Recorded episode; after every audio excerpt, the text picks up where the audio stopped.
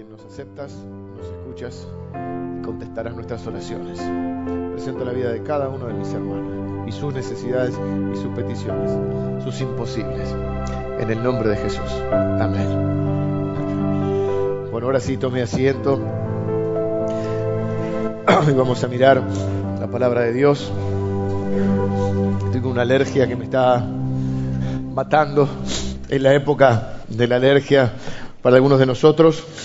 Así que no es que estoy resfriado ni nada, pero tengo una alergia que me dificulta bastante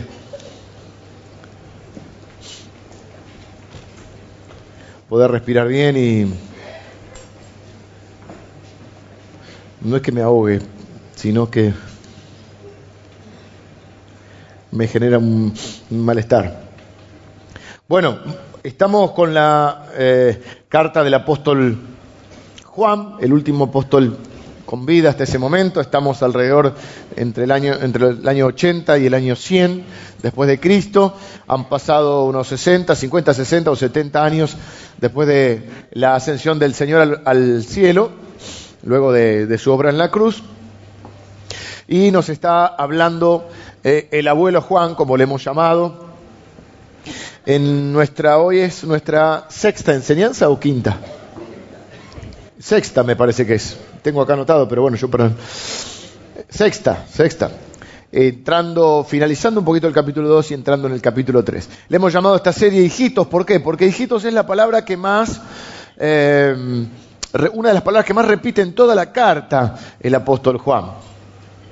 Eh, y le pusimos el corazón paternal de Dios porque lo que está haciendo Juan es encarnando ese corazón paternal de Dios. Hay un momento en la vida de alguien que pastorea personas, que hay un momento en la vida ministerial, por así decirlo, donde uno comienza a tomar esa característica de ese corazón paternal hacia, hacia la gente. Y eso es lo que tiene el apóstol Juan que no siempre fue así, porque nunca es así en la vida de nadie, porque todos entramos en un proceso y en un caminar con Dios. Era un hombre muy violento en, sus inicios, un hombre con bastante, con un carácter muy fuerte.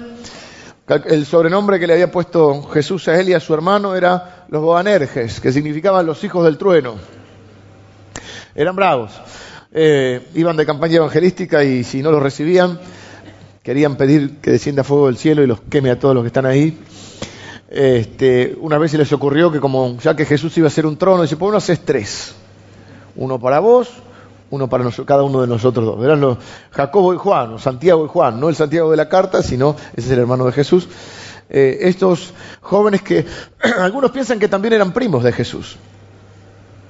Sabemos que Juan el Bautista era primo de Jesús, pero hay una línea de parentesco que podrían también ser este, primos de Jesús. Un hombre que a los, alrededor de los 20 años comienza a caminar con Jesús y camina toda su vida con Jesús. Y uno dice, ¿qué pasó en el medio? ¿Cómo pasó de ser el, hijo del trueno a ser este hombre eh, tan amoroso? Se lo, se lo conoce como el apóstol del amor. Las cartas de Juan son las cartas más amorosas de la escritura, son las que se le da para leer a alguien que comienza el camino de la fe. ¿Qué pasó en el medio? Jesús. Nadie puede caminar con Jesús y no cambiar.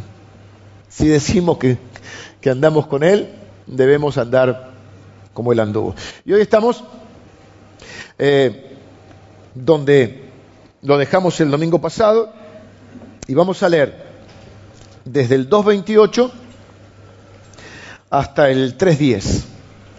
Y ahora, hijitos, permaneced en Él, para que cuando se manifieste tengamos confianza, para que en su venida no nos alejemos de Él avergonzados.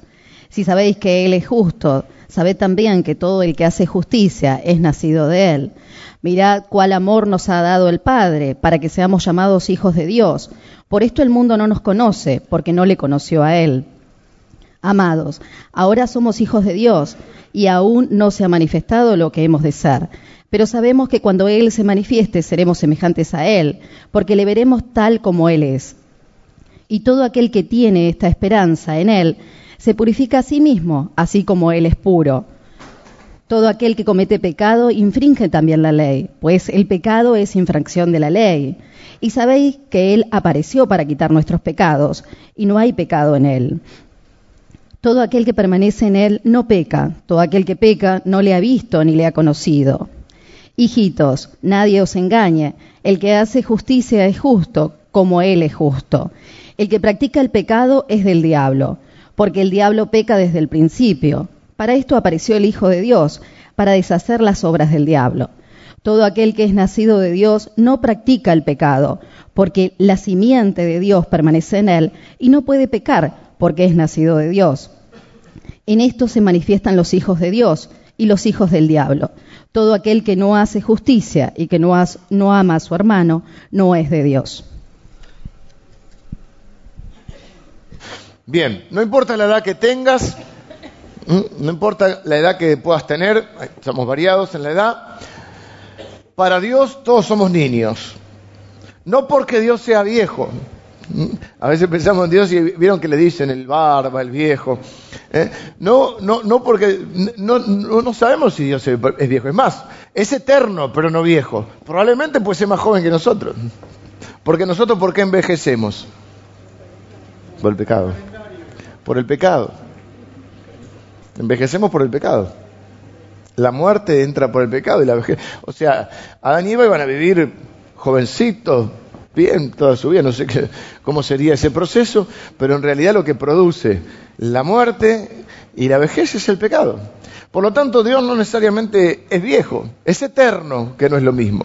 Dios no necesita crecer, Dios no necesita madurar, nosotros necesitamos crecer y necesitamos madurar. Así que no importa la edad que tengamos, Dios a nosotros nos ve como niños y nos ve como hijos. Esa es tu identidad, la de hijo de Dios. ¿Mm? Es importante entender la identidad porque la actividad viene a partir de la identidad. Cuando yo vivo, por más que diga mm, o pueda mencionar otras cosas, en realidad uno vive de acuerdo a lo que cree a lo que en el fondo de su corazón cree, se maneja, se relaciona de la manera en que uno cree, de lo que uno cree que es, de lo que uno cree que es Dios, de lo que uno cree o piensa acerca del mundo, de lo que piensa acerca de las personas. ¿Y qué es lo que nos dice eh, Juan en esto que los versículos centrales, obviamente, es donde empieza el capítulo 3? Ustedes son hijos de Dios. Empieza diciendo en el 28, hijitos, varias veces va a decir. Y en el, capítulo 3 empieza diciendo eso. Miren con qué amor nos amó Dios para que nosotros ahora seamos sus hijos. Así que todos nosotros necesitamos como hijos crecer, madurar. Y, parecernos un poco a nuestro hermano mayor. Así que aquí en la, en la hojita tenemos del otro lado las actividades y aquí tenemos el versículo central y los tres puntos de nuestro bosquejo de hoy. Primero que le va a decir en los versículos 28 mm, y 29 es que ellos tienen que permanecer. Un poco lo que dije recién en la, en, la cena del Señor. Mm, pertenecer y permanecer es la palabra que podríamos completar aquellos que lo desean hacer y que nos ayuda para, recordarlo, para aprender. Si alguien no tiene eh, el bosquejo, hay servidores que están dispuestos a, alcanzarles uno para que ustedes me puedan seguir un poquito mejor y puedan tener este, la enseñanza a mano. Entonces es... ¿Qué? Ajá. Pertenecer y permanecer me hace acordar Alejandra que el domingo que viene por la mañana tendremos una eh, visita muy especial. No lo conozco personalmente, pero ustedes saben que todos los años se realiza, un, eh, hago un paréntesis que luego sigo con la enseñanza, se realiza eh, un retiro anual de pastores, se llama Argentina Oramos por Vos, y mm, se sucede, en Mar del Plata, en el Hotel Provincial.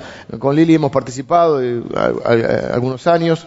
Este año por un montón de actividades no vamos a poder ir, pero tenemos esta bendición de parte del Señor que uno de los oradores del Retiro Nacional de Pastores, el orador principal, eh, que es un hombre, un, eh, un hombre que viene de los Estados Unidos, llamado Darrow Miller, eh, es un hombre que se ha especializado en lo que es eh, todo lo que es discipulado y todo lo que tiene que ver con la conciencia social de la iglesia en la sociedad.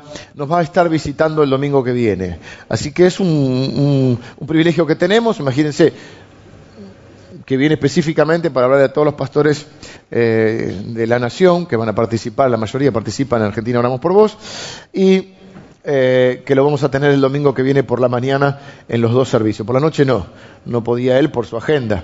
Así que eh, el domingo que viene entonces estará compartiendo la palabra, lo pueden googlear como siempre, y ver, se llama Darrow, no sé cómo se pronunciará, Miller.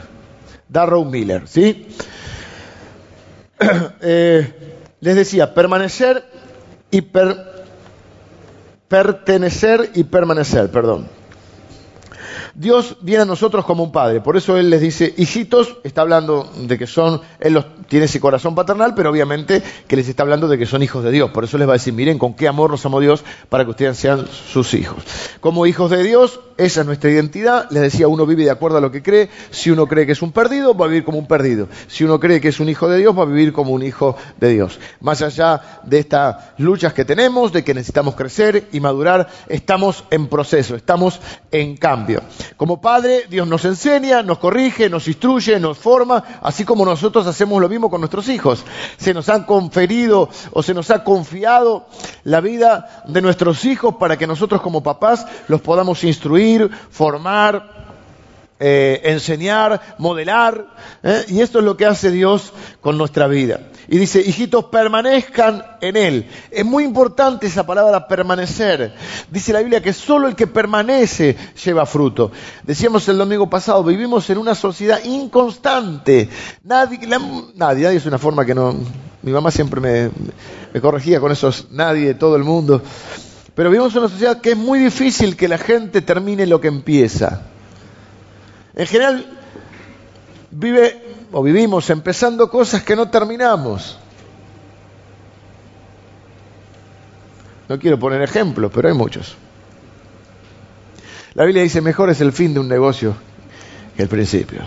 A veces tenemos, eh, no terminamos de construir la familia, no terminamos de construir el matrimonio, no terminamos de construir la carrera, no terminamos de construir la casa. hay un montón de cosas que las dejamos por ahí. Todos nos anotamos en el gimnasio y después nos vamos. ¿eh? Nos anotamos en un curso de algo, nos anotamos en... Y con el cristianismo pasa lo mismo. Empezamos con mucho entusiasmo, no nos perdemos ninguna reunión y al poco tiempo hay muchos que no permanecen. Y la Biblia dice que tenemos que permanecer. Y permanecer significa caminar con Él, tener una relación con Dios, porque es la única manera de poder crecer. Para que cuando se manifieste tengamos confianza, para que en su venida no nos alejemos avergonzados, dice el versículo 29. Si sabéis que Él es justo, sabed también que todo el que hace justicia es nacido de Él. ¿Cómo somos hijos de Dios? Es muy importante acá que subrayemos la palabra nacido. La gente, o muchas veces dice, yo nací cristiano. Yo quiero aclararle que usted puede nacer italiano, puede nacer norteamericano, ¿ven? como el, disco de, Bruce Springsteen que escribió hace mucho tiempo, el libro era Nacido en USA, en, USA, ¿no? Y él cantaba ¿eh? que era nacido en Estados Unidos. Usted puede nacer zurdo, Usted puede nacer este, morocho como yo, puede nacer de muchas, pero usted no puede nacer cristiano, usted no nace cristiano.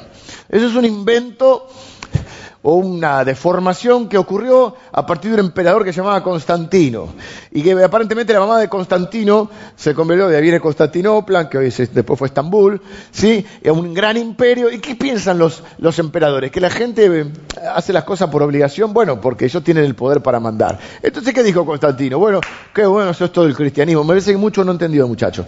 ¿eh? Y entonces ahí, como la mamá estaba muy, muy este, enfervorizada con el Evangelio, dijo, bueno, a partir de ahora, todo el que nace en mi imperio tiene que ser cristiano. Y entonces nacimos, empezamos a nacer cristianos. y entonces, ¿qué dice la gente hoy cuando vos le hablas del Señor? No, no, un momentito, yo soy católico, apostólico romano. Y está bien, no, no es un no es una crítica a lo que estoy haciendo, es la pregunta es cómo te, te hiciste. Bueno, no, a mí me bautizaron de chiquito. Bueno, tendríamos que hablar del bautismo, que es otro tema. La palabra bautismo significa, el viernes hubo bautismo, significa, eh, en griego es baptizo, que significa sumergir. Entonces ya no es literalmente un bautismo. Segundo, Jesús dijo, el que creciera y fuere bautizado. ¿Cómo un bebé recién nacido puede creer? ¿Cómo puede tomar la decisión? Entonces la Biblia es clara en esto. Dice que nosotros necesitamos nacer espiritualmente. Jesús le dijo a un maestro de la palabra, se llamaba Nicodemo, que era un, rabino, un maestro muy importante de los judíos, viene de noche porque estaba por la vergüenza, las apariencias, ¿viste? Imagínate, eh, va a encontrarse con los evangelistas, ¿qué van a decir de mí? Entonces fue, ¿y qué le dice? Así, no le dijo, oh, qué lindo que viniste, no le regaló una Biblia, no le dijo, bueno, nosotros, no, no, eh, no le habló de la tolerancia, le dijo, tenés que nacer de nuevo, Nicodemo. Uy, dice Nicodemo, ¿cómo puede un hombre meterse en, la, en el vientre de su madre? Y si vos sos maestro de la Biblia y no lo sabés, el que no nace del Espíritu no puede ver el reino de Dios. Así que vos pueden nacer italiano, argentino, correntino, correntino, pero vos no podés nacer cristiano. No, no, no naciste por cristiano porque naciste en Argentina, que es un país católico. O si hubieses nacido en Estados Unidos serías protestante. Como los Simpson irías a, ver al reverendo Alegría. Uno nace cristiano, uno, uno nace espiritualmente y ahí comienza a ser cristiano. Nace de nuevo, es decir, uno está nace físicamente, pero necesita nacer espiritualmente para poder transformarse en un hijo de Dios. Por eso dice, miren con qué amor nos amó el Padre para que nosotros podamos ser llamados hijos de Dios. Entonces lo que yo estoy diciendo es que no todos somos hijos de Dios. Eso hasta suena un poco ofensivo. Suena, diríamos hoy, discriminador. Bueno, es, puede, puede sonar un poco antipático. Todos podemos ser hijos de Dios, pero no todos somos hijos de Dios. ¿Y cómo lo sé? Bueno, porque yo tengo que enseñar la Biblia. Y partimos de esa base. Nosotros creemos que la Biblia es la palabra de Dios, inspirada por Dios, escrita por hombres, inspirada por Dios. Y la Biblia dice que, sí dice que Dios nos ama a todos por igual que todos somos seres creados por Dios y que todos somos seres, todos somos seres amados por Dios, pero no todos somos hijos de Dios. ¿Cómo somos hijos de Dios? La Biblia dice que por la fe en Jesucristo. Es a través de Jesucristo que podemos ser nosotros ser hechos hijos de Dios. La Biblia dice que cuando nacemos de nuevo, Dios nos da el Espíritu Santo y el Espíritu Santo le da testimonio, le asegura a nuestro espíritu que somos hijos de Dios. Por eso dice la Biblia que somos hijos adoptados por Dios. Pero no es porque Constantino dijo, vea, los que nacen de acá para acá son cristianos, son hijos de Dios. Los que nacieron del otro lado del, del mundo no son hijos de Dios. Y lo determinó Constantino. Constantino, que Dios lo ayude, pero Constantino no es Dios.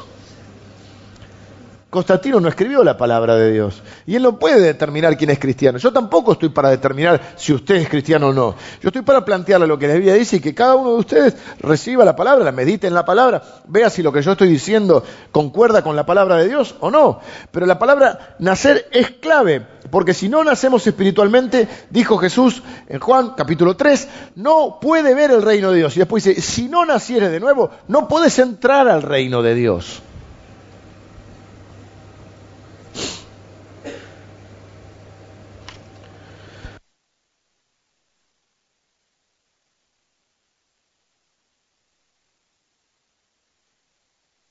Entonces, ¿cómo somos hijos de Dios? Cuando nosotros ponemos nuestra fe en Jesucristo. ¿Cómo se nace de nuevo? Al poner nuestra fe en Jesucristo. ¿Qué significa poner la fe en Jesucristo?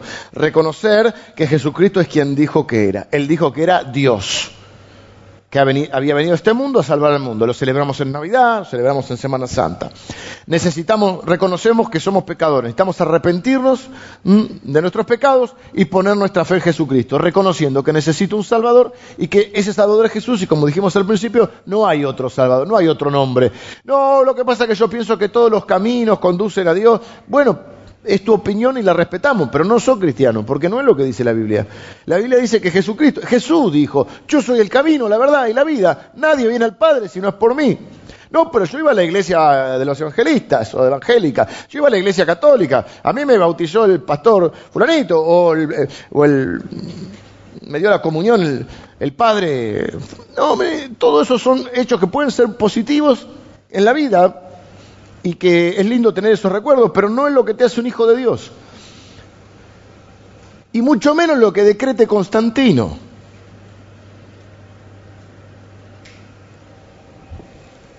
Alguien dijo alguna vez, Dios no tiene nietos, tiene hijos. No, no, yo soy cristiano porque mis papás eran cristianos.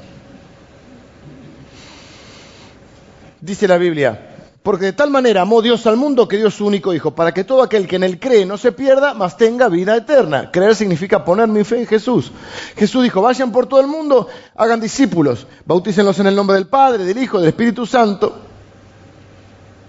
Y yo estoy con ustedes todos los días hasta el fin del mundo. En otras palabras, dice también, prediquen el Evangelio a toda criatura, y por todo el mundo y predicar el Evangelio. El que creyere y fuere bautizado será salvo, mas el que no creyere no será salvo. Todo aquel que invocare el nombre de Jesucristo será salvo, o el nombre del Señor. ¿Cómo invocarán? Si no han creído. ¿Cómo creerán si no han oído? ¿Cómo irán si no hay quien les predique? ¿Cómo es salva la gente? Dice la Biblia, lo dice. A Dios le agradó salvar a las personas por la locura de la predicación. O sea que cuando predicamos la palabra de Dios, cuando proclamamos la palabra de Dios, el Espíritu Santo usa esa palabra para convencernos de que, de que, mira, sos un pecador, necesitas un salvador. No es cuestión de quién era tu papá, no es cuestión de a qué iglesia te llevaron o a qué iglesia fuiste. Mm, es si naciste de nuevo o no naciste de nuevo. ¿Para qué? Dice, para que cuando estemos delante de Él, porque como dijimos también en la cena, todos los seres humanos en la historia del mundo estaremos parados frente a Jesucristo para rendir cuentas. Y también te dije, no es más importante el primer día de tu vida, sino el último día de tu vida. No es tan importante cómo empezó tu vida, sino cómo va a terminar, porque un día vas a estar delante del Señor. Y no es para meter miedo, porque cuando uno no es cristiano, o cuando uno no está uno está medio flojito de papeles, eh, este tema de la segunda venida asusta. Y este tema de estar delante de Dios y decir, mmm, ¿por qué? Porque uno lo piensa desde su perspectiva, de cómo estoy viviendo. Y la verdad que si tenemos un poquito de conciencia y somos honestos con nosotros mismos, y es como que este, está difícil estar delante del Señor y ser aprobado. Para como Dios sabe eso, por eso, por eso necesitamos nacer de nuevo. Por eso Dios necesita darnos un nuevo corazón. Y dice, vamos a estar todos delante de Él, cristianos y no cristianos, todo el mundo va a estar delante de Él. Y dice, vivamos de tal manera que lleguemos al último día de nuestra vida, y ya sea que nosotros muramos y luego el Señor nos resucite cuando Él viene, o viceversa, que Él venga antes, estaremos paraditos delante del Señor. ¿Para qué? Para no tener que estar avergonzado, agachar la cabeza y decir, Señor, no viví la vida que tenía que vivir, no administré el dinero como lo tenía que administrar, no, mm, me manejé o no me comporté según tu palabra, no, no construí la familia que tenía que construir, no hice lo que tenía que hacer en esta vida, no te serví como tenía que servirte, y bueno, estoy un poquito avergonzado. Es, duro ese versículo.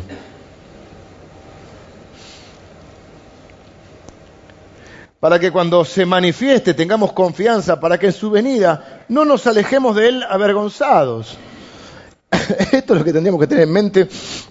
El último día, ese día, vivir, viste, cuando tenés una meta, un objetivo, y este, este, es, este es el fin del camino, este es el verdadero fin del camino. Voy a estar parado. Ni siquiera la muerte es el fin del camino porque todos también serán resucitados, cristianos y no cristianos, y todos estarán delante de él. O sea, vos creías que tenías un problema con la muerte, tenés un problema peor, vas a estar delante de él. Y yo vine hoy a un domingo de, mayo a, terminar de, deprimirte por un rato. Vas a estar delante de Dios. Ah, no, sí, bueno, se muere, nos morimos, cuatro días locos que vamos a vivir. La vida son cuatro días, pero después de esos cuatro días vamos a estar delante de Dios. Y la pregunta es, ¿va a estar avergonzado o no? Bueno, ¿cómo es la manera para, para poder llegar a ese último día? que sea una derrota digna, para que sea medianamente, no una derrota porque la victoria está en Cristo, pero para que sea medianamente, para que no estemos tan avergonzados, dice, y no nos alejemos. ¿viste? Un, se dice, bueno, no, pasa. Al cabo que ni quería. permanecer en el Señor. Tenemos que permanecer en Él, porque es lo que Él va haciendo en nosotros, lo que va transformando, dice la Biblia, que Él va transformándonos, que tenemos que caminar con Él, pero si nosotros no tenemos una relación, yo ponía el ejemplo, yo no me puedo casar con, con mi esposa y decir, bueno, nos casamos, la fiesta de boda, todo, chao mi amor, nos vemos en 15 años. Algunos hacen así. ¿Sos cristiano? Sí. ¿Conocí a Dios? Sí. ¿Cuándo? En 1974, en la campaña de Luis Palau. Y después no crecí, no hablé nunca más con Dios, no hice más nada. Hace una vez sí, estaba sin trabajo, fui a la iglesia. Otra vez estaba enfermo, fui. Y bueno, hasta la próxima. ¿eh? Cuando vuelva a estar enfermo, te volvemos a ver. Cuando vuelvas a tener una crisis familiar, te volvemos a ver. Yo no puedo tener un hijo y decirle, mira hijo, te amo, con todo mi corazón. Contá conmigo, ¿eh? Cuando cumplas 15, avísame que vuelvo. Hay gente que cree que Dios es así. Te hacen hacer de nuevo y te dice, arreglate solo. No, no, Dios provee de su espíritu para que nosotros podamos crecer y permanecer en él. Porque entonces, ¿cómo se manifiesta de qué familia somos? Cuando permanecemos en él. Después va a decir, se manifiestan los hijos de Dios y los que no son hijos de Dios. Juan dice, mirad cuán amor nos ha dado el Padre para que seamos llamados hijos de Dios. Por esto el mundo no nos conoce. ¿Por qué? No nos conoce porque no lo conoce a Él. Miren con qué amor nos amó Dios. Primero te dije, ya lo dije también en esta serie que estamos hablando acerca de nuestra identidad como hijos de Dios. Primero Dios te dice quién sos para después decirte qué haces. Primero está la relación. Si no hay relación, no puede haber corrección, no puede haber instrucción. Mire, esto nos sirve para nosotros en nuestra relación con nuestros hijos, en nuestra relación familiar. Si nosotros ponemos reglas sin relación, por ejemplo, a nuestros hijos, lo que va a producir es rebelión. Si yo tuviera un pizarrón acá, que no traje hoy, podría poner reglas. En vez de poner un más, le ponemos un menos. Menos. Relación igual a rebelión. Cuando vos le querés dar reglas a tu hijo y no tenés una relación con él, donde él confía que las reglas que vos están poniendo son para su bien, porque hay diálogo, porque hay comunicación, porque hay confianza, porque hay ejemplo, porque hay un modelaje de uno, reglas menos relación igual a rebelión. Pero reglas más relación igual a recepción. La persona se vuelve receptiva porque porque hay una relación. Hemos enseñado que nuestras conversaciones difíciles tienen que pensar afirmándonos primero en amor. Tenés que hablar con tu hermano, tenés que hablar con tu esposa o tu esposo, tenés que hablar con tu hijo, tenés que tener una conversación difícil donde quizá tenés que señalarle algo que está haciendo mal o que vos crees que se está equivocando. ¿Qué es lo primero que hay que hacer? Afirmar el corazón en amor. Decirle, hijo, sos mi hijo para siempre, te amo con todo mi corazón y porque te amo es que te quiero señalar que te estás equivocando en esto. Porque si vos vas, no, porque vos... No hay recepción. Por eso va a decir, hijito, miren con cuánto amor nos amó. ¿eh? Primero arranca afirmándolos en amor, diciéndole, ustedes son hijos de Dios, Dios los ama, son aceptados como son, y el mundo a ustedes no los conoce porque no lo conoce a Él. Si usted pertenece a Dios, usted tiene el apellido de Dios, usted es una, si usted adopta un hijo, una de las cosas que pasa es que su hijo lleva su apellido. Eso es lo que hace Dios con nosotros. Y dice, amados, ahora somos hijos de Dios y aún no se ha manifestado lo que hemos de ser. Es decir, no te desesperes por ese día final. Trabajá para ese día final, viví para ese día final, pero no te desesperes. Realmente Todavía vos no sabes, es más, esto tiene que darte esperanza, vos todavía no sabes lo que podés llegar a ser en Dios. Todavía no se ha manifestado todo lo que vos podés crecer, todo lo que vos podés madurar, todo el fruto que vos podés llevar. ¿Por qué? Porque está creciendo. Y cuando un niño nace, es pequeño. Cuando uno nace espiritualmente sucede exactamente lo mismo. ¿Qué pasa con los niños chiquitos? Dan trabajo. ¿Qué pasa cuando alguien nace en la fe? Al principio tiene luchas y da trabajo. Y a veces pero ¿qué tenemos que hacer? Madurar, seguir creciendo. Para eso nos reunimos, para eso Dios te salva individualmente, pero para ponerte en una comunidad de fe. Hay una dimensión colectiva del Evangelio que es que no lo podés vivir solo. Ah, yo creo en Dios, lo vivo a mi manera y vivo solo. Eso no es lo que la Biblia dice tampoco. A mi manera eh, lo decía Elvis, pero no, o Sinatra, pero no la Biblia. La Biblia dice a la manera de Dios. Y Dios te pone en una familia donde Dios es el Padre, Jesús es el hermano mayor y el resto somos hermanos. ¿Para qué? Para que cada uno pueda crecer. ¿Para qué? Para ser, dice, seremos semejantes a Él. Amados, ahora somos hijos de Dios y aún no se ha manifestado lo que hemos de ser, pero sabemos que cuando Él se manifieste, seremos semejantes a Él, porque le veremos a Él tal como es. Y todo aquel que tiene esta esperanza se purifica a sí mismo como Él es puro. Uno puede decir, esto a mí no, de mí no me gusta, esto lo tengo que cambiar. Y lo que Dios te dice, yo te conozco. Dice que Él nos ve tal como somos. Yo te conozco. Yo sé cómo sos, soy tu padre. ¿Quién te conoce mejor que tu padre? Quiero que pongas tu esperanza en mí. Yo te voy a transformar. Dice, todo aquel que comete pecado infringe también la ley, pues el pecado es infracción a la ley. Los argentinos somos de infringir la ley. Tenemos un problemita con la autoridad. Y acá está hablando que cuando uno infringe la ley, lo que hace es no reconocer otra autoridad que uno. Y los argentinos somos bastante, en general, el ser humano, eh, pero el argentino tiene eso, suponete viene alguien y, y, quiere ejercer alguna autoridad y, el argentino me dice, ¿y vos, a quién le ganaste? ¿Y quién me va a decir a mí lo que tengo que hacer? La Biblia lo declara bien en, jueces, dice que cada uno hacía, en un momento no había autoridad en Israel y cada uno hacía lo que bien le parecía. Este es el país donde uno ve que las reglas no se cumplen. Yo no sé si tengo un problemita, yo en realidad no debería manejar, no debería manejar más o vivir en una ciudad que no se maneje. Eh, por una cuestión particular, ayer estaba entrando a la ciudad, viniendo de otro lado, y entrando a la ciudad, y apenas entré a la ciudad, me decía, no hay nadie que cumpla las reglas. Y si vos le querés señalar, estás, por supuesto no de esta manera tan amable, estás infringiendo la ley, ¿eh? la persona reacciona como si tiene razón. ¿eh? La verdad es que estamos acostumbrados a infringir la ley. Por eso no podemos creer que Dios vaya a cumplir. Y decimos, bueno, si Dios es tan bueno, ¿por qué no hace la vista gorda? Dios no da opiniones, Dios no da sugerencias, Dios da mandamientos, por eso Dios los dio mandamientos. Y nosotros tenemos que entender que una de las cosas de reconocer a Dios como Padre es reconocer su autoridad. Nos gusta la parte de que nos ama, hijito, nos cuida, nos protege, nos provee. Pero si es un padre, pone reglas, porque Él tiene relación. Para eso, si nosotros tenemos relación con Él, vamos a respetar esas reglas. Es lo que dice ahí. Y la verdad que lo que nos pasa es que muchos de nosotros no, respetamos sus reglas. ¿Por qué creo yo que no respetamos las reglas en general? Bueno, eh, por una cuestión de educación, en nuestro país no están muy, muy, muy claras las reglas. Y con los años ha sido peor. Antes, por menos, qué sé yo, la maestra era respetada. Bueno, ustedes habrán visto los videos de cómo tratan a la maestra ahora, ¿no?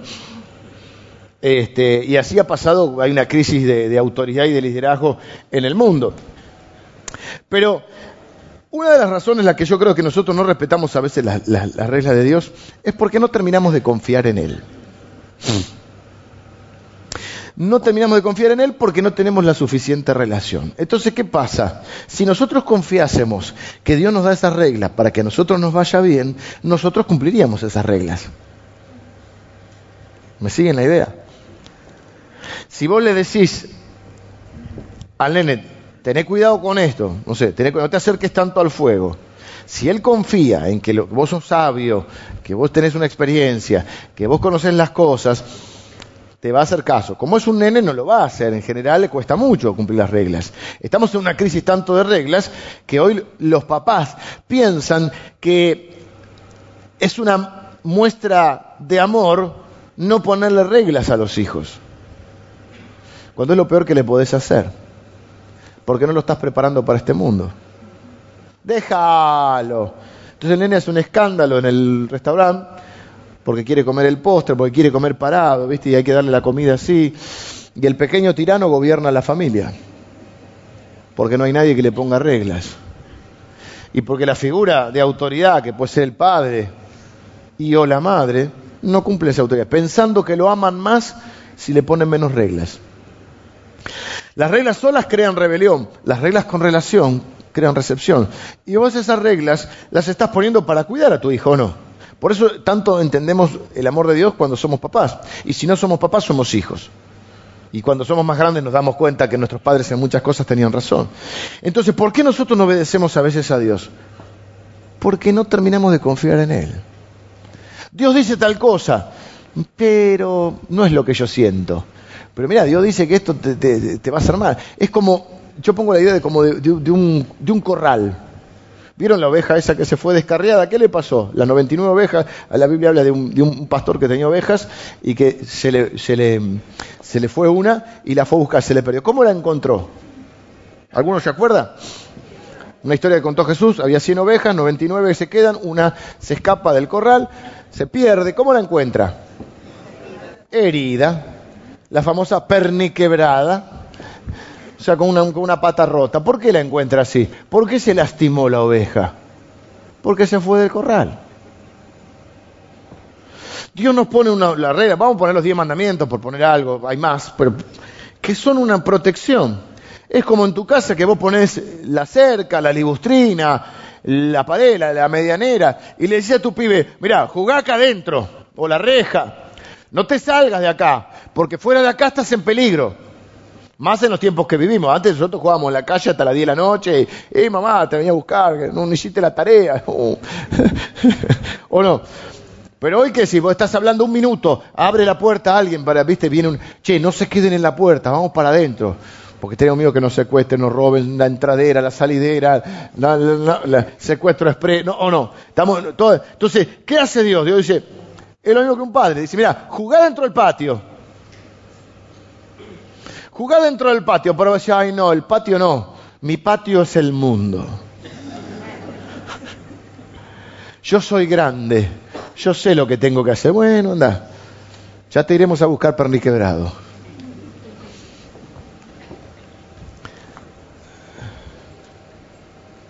Yo creo que los papás que estamos acá tenemos que ser, construir una relación con nuestros hijos, pero tenemos que ser claros que en nuestra casa tiene que haber reglas. Tiene que haber reglas en nuestra casa. Tenemos que enseñarle a nuestros hijos que la falta del cumplimiento de reglas les va a traer problemas y que van a tener que enfrentar las consecuencias de no cumplir las reglas. Porque en esta sociedad, cuando no cumplís las reglas, a pesar de que esto sea un descontrol de este país, si no cumplís las reglas, tenés consecuencias. Y si no les enseñamos a nuestros hijos a enfrentar las consecuencias de, ese rompimiento de las reglas, no los estamos preparando para la vida. Este discurso no tiene mucha publicidad, pero bueno. Y sabemos que, dice, todo infringe la ley, sabéis que Él apareció para quitar nuestros pecados y no hay pecado en Él. Todo el que permanece en Él no peca, dice acá, todo aquel que peca no le ha conocido. Yo podría tomar este, este, versículo, es el que ha traído muchas controversias, porque dice todo aquel que permanece en él no peca. Si uno lo lee así, sin las normas de interpretación, porque también hay reglas y normas para interpretar la palabra de Dios. Si uno toma así y no eh, estudia un poquito más, no solo el contexto del pasaje, sino el contexto general de la Biblia, puede decir cómo, dice ahí. Entonces el que está en él no peca. Todo aquel que permanece en él no peca. Todo aquel que peca no le ha visto ni le ha conocido. Entonces dice, yo no le conozco. Soy un farsante. Mm, pero después va a aclarar, porque va a decir el que practica el pecado es el diablo, porque el diablo peca desde el principio. Hay una diferencia, y si uno va a la NBI, acuérdense que la Biblia son traducciones, por eso no podemos tomar nunca literal la Biblia. Literalmente, no, no, el, el que peca, entonces, ah, entonces soy cristiano, no peco más. No, no, no es así es porque no entendemos que hay normas de interpretación bíblica. Por eso tenemos que comparar diferentes traducciones, tenemos que comparar un contexto inmediato, tenemos que con conocer el pensamiento del escritor, tenemos que hacer un contexto bíblico para entender esto. Realmente, por ejemplo, NBI no traduce el que no peca, dice el que no practica el pecado. ¿Qué es lo que después va a decir? No sé si alguien tiene NBI acá para leer. Américas. Léelo, Emilio, a ver qué dice. Eh, sería el versículo 6. Eh, bueno, ese dice no peca. NBI dice no practica el pecado. Esa es la diferencia que quiero hacer. Una cosa es pecar y otra cosa es practicar el pecado. Eh, es Dios como que Dios pone una línea central porque nos conoce. Una de las cosas que, que nosotros vamos aprendiendo de, de, de las relaciones humanas y del conocimiento es que a no todo el mundo se le puede dar el mismo consejo. Hay gente que hay que decirle, estad quietos y conoced que Él es Dios. Y a otro hay que decirle, moviendo las cabezas, diría Jordano. ¿Eh? Levantate, querido, y haz lo que tenés que hacer. ¿Qué estás haciendo? Estoy esperando que del cielo me caiga la comida. Y, papito, el que no trabaja, que no coma. Bueno, va. Y a otro hay que decirle, no, mirá, Dios te va a. ¿Te das cuenta? Entonces, es como que dentro de nosotros tenemos dos, dos, dos tendencias. Hay una tendencia perfeccionista y hay una tendencia permisiva. El perfeccionista debería escuchar de este discurso paternal la parte que dice, mira, ninguno va a ser perfecto hasta que Él venga. Debería escuchar lo que ya dijo el propio Juan en el capítulo 1, en los versículos 8 y, creo que 9, no, 8 y 10, donde dijo, si alguno dice que no tiene pecado, se engaña a sí mismo y la verdad no está en él. Si decimos que no hemos pecado, le hacemos a él mentiroso. Es decir, los que son perfeccionistas están como a la derecha y los que son permisivos como a la izquierda. Y, y Juan establece una línea central donde dice, miren, no somos perfectos, pero estamos en proceso. No es que no pecamos nunca, pero tampoco podemos vivir en pecado. No es que ya alcanzamos la perfección. Solo seremos como Él cuando seamos glorificados, cuando Él venga. Ahora sí estamos en proceso. Al perfeccionista decirle, tranquilo, no sos perfecto, no creas que sos perfecto, no establezcas ese estándar para los demás, no te conviertas en un líder religioso que anda condenando a la gente cada vez que peca, porque nadie es perfecto en esta vida.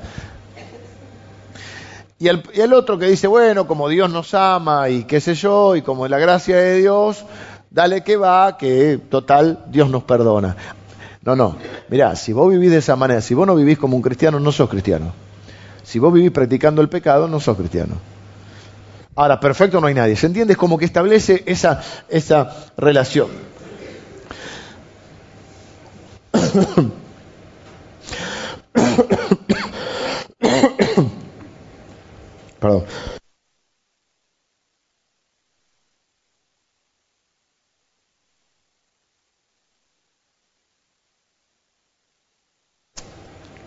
Termino con los tres últimos versículos de hoy. Dice, hijitos, nadie os engañe.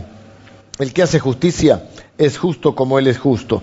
El que practica el pecado es del diablo. Es decir, vos no podés decir, soy cristiano y vivís transgrediendo las leyes de Dios. A veces pecamos. Si alguno peca, abogado tenemos para con el Padre a Jesús nuestro Señor. Ahora, si vos vivís sin cumplir ninguna ley de Dios, sin, sin, sin, sin, permanecer en Dios, bueno, no, el que practica el pecado no es de Dios, dice. O sea, la evidencia del encuentro con Cristo tiene que ser un cambio. No es que hice, ah, hice la oración, levanté una mano, levanté la mano una vez en el culto, ya está, soy cristiano. No, eso no, no. Dice la Biblia que por el fruto lo conoces. Y dice ahí, en esto se manifiestan los hijos. Ah, ¿cómo sabemos quién es quién? En esto se manifiestan los hijos de Dios y los hijos del diablo. Dos familias. Para completar, tenemos permanecer y permanecer el parecido familiar, porque dice a quién no tenemos que parecer, al hermano mayor que es Cristo, y el tercer punto es dos familias, dos familias bien claras, donde hay una línea, ahí sí hay una línea que es clara. Por un lado hay un padre verdadero que es Dios, y por otro lado hay un padre falso, el padre de mentira, lo llama la, la, la Biblia a Satanás. Dios quiere que obedezcamos y Satanás quiere que lo obedezcamos a él. Y dice, en esto se manifiestan los hijos de Dios y los hijos del diablo. Es muy importante esto, porque los hijos de Dios, ese día final del cual venimos hablando, tendrán un destino y los que son, no son hijos de Dios tendrán otro destino. ¿Cómo llama a los que no son hijos de Dios? Hijos del diablo, hijos de este mundo, del príncipe de este mundo. Así que es importante que hagamos la pregunta del millón, la pregunta final. ¿A qué familia perteneces? ¿De qué lado estás? ¿De quién sos hijo? Vieron que para saber, ahí veo un bebito por ahí, para saber de quién sos hijo, cuando no está claro quién es el padre, hay que hacer un examen de ADN para ver ¿eh? qué ADN tenés. ¿Qué ADN tenés? ¿Naciste de nuevo espiritualmente? ¿Sos un hijo de Dios o no? ¿Y cómo lo sé? ¿Cómo es el test de ADN? Dice, todo aquel que no hace justicia y que no ama a su hermano, no es de Dios. Por eso, eh, va a decir, al principio dijo que, éramos, que el que hace justicia es nacido de él. Todo aquel que no hace justicia y que no ama a su hermano, no es de Dios. Todos tenemos la misma oportunidad de responder esta pregunta. ¿Quién es tu padre y cuál es tu familia? No, no, pero es que yo no, lo que pasa es que yo creo que no soy porque no soy perfecto, porque ayer pequé, bueno, todos pecamos ayer. La pregunta es si hay una evidencia de cambio. No, pero yo voy a la iglesia. No, me, estás contestando la pregunta. No, pero yo me bauticé en 2010. No te, me estás contestando la pregunta. No, pero yo canto en la iglesia. No me estás contestando la pregunta. Yo, yo soy, estoy en el estacionamiento. Yo soy maestro. No me estás contestando la pregunta. La pregunta es, ¿naciste de nuevo? ¿Y cómo se, estás dando un mínimo de fruto, estás creciendo, estás permaneciendo, perteneces y permaneces en Él. ¿De qué familia sos? ¿Qué obras se manifiestan en tu vida? Si pecas a veces, todos pecamos. No seas perfeccionista. Si crees que ser hijo de Dios significa vivir que antes, si no hay una transformación en tu vida, si no hay nuevos deseos, si no hay un deseo de caminar con Dios, si no hay un fruto en tu vida, si no hay la evidencia de un cambio, no naciste de nuevo. Y si no naciste de nuevo, no naciste en la familia de Dios. Y si no naciste en la familia de Dios, no tenés vida eterna y no tenés salvación. Acordate de Constantino. Entonces, para, ¿cómo yo te ayudo con esta pregunta? Vengan los músicos, tengo que terminar. ¿Qué cambios está haciendo Dios en mi vida? ¿Qué podría decir yo que Dios está haciendo en mi vida? ¿Qué cambios veo? ¿Ahí ¿Está la evidencia de un cambio? ¿Mm? ¿Estoy practicando la justicia de Dios? ¿Estoy amando a Dios? ¿Estoy amando a mis hermanos? Los cristianos que conocen a Dios comienzan a cambiar para parecerse cada vez más a Jesús. Si amas a Jesús, tu experiencia tiene que ser el cambio.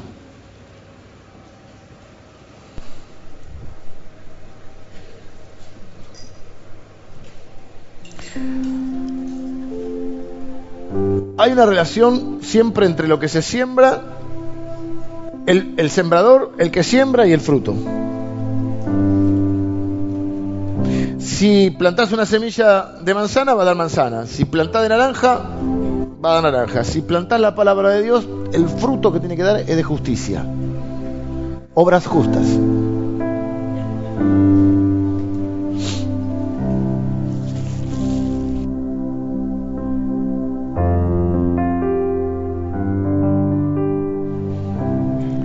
Hemos estado delante de la cena del Señor yo no he, venido a generar dudas, vine a afirmar el corazón a aquellos que son hijos de Dios. Y decir, mira, si sos hijo de Dios, a veces pecas. No seas perfeccionista, no te desesperes, un día serás como Él. Pero pregúntate, ¿estás cambiando? ¿Estás creciendo? ¿Hay evidencia de cambio en tu vida? Porque no sea cosa también que creas que sos, pero no sos. No sea cosa que reemplaces tu nuevo nacimiento, o lo que debería ser tu nuevo nacimiento y tu relación con Dios, con un montón de ritos secundarios que pueden ser buenos o malos. Asistir a la iglesia es bueno, sí, bautizarse, haber tomado la comunión, haber realizado alguna tarea social, Pero por eso este mensaje se llama hijos de Dios. Hay una sola forma de ser hijo de Dios. Y es poniendo la fe en Jesucristo y reconociendo que uno es un pecador, que necesita un Salvador. Vamos a orar, termino hoy con esta oración. Quiero que, que cada uno se pueda responder esta pregunta. No, no, no, no, no me la tenés que responder a mí. ¿A qué familia perteneces? ¿A qué familia pertenezco? ¿Y cómo sé? Y bueno, ¿Nací de nuevo o no nací de nuevo? ¿Y qué es nacer de nuevo? Poner la fe en Jesucristo. Claro, si es hoy todavía no va a haber la evidencia de un cambio. Pero si vos crees que naciste de nuevo, ¿podés decir que hay cambio en tu vida? Lo que es nacido de Dios, practica la justicia. No sos perfecto, pero estás en camino. Estás viviendo para estar delante de Dios ese último día. Hay un deseo en tu corazón de crecer, de cambiar, de madurar. Quizá sí, pero creciste muy lentamente y hoy podés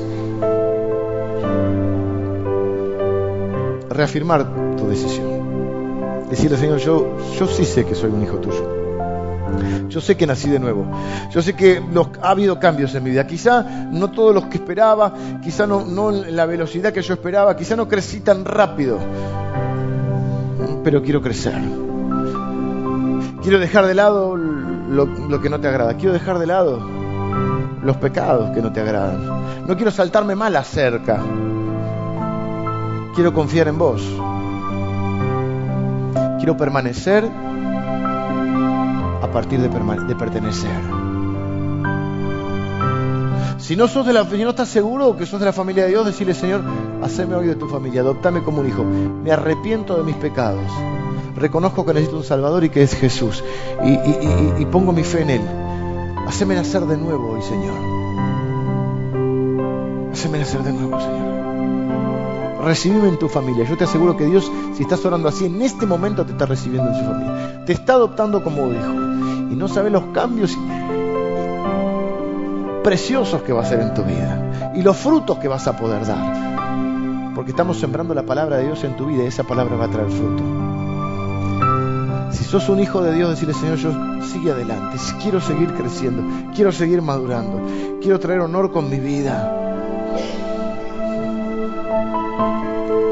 Te pido perdón por las veces que me salto la cerca. Quiero crecer en mi relación con vos, Señor. No quiero ser un cristiano de ritos. Quiero ser un cristiano de relación. Señor, gracias por que al abrir tu palabra podemos saber que tenemos una familia, que tú eres nuestro Padre. Jesús nuestro hermano mayor y nos has regalado un montón de hermanos que nos ayudan a crecer y a madurar para que podamos ser esos hijos que traen alegría y orgullo a su Padre. En el nombre de Jesús bendigo a cada uno de mis hermanos. Amén. Que Dios les bendiga.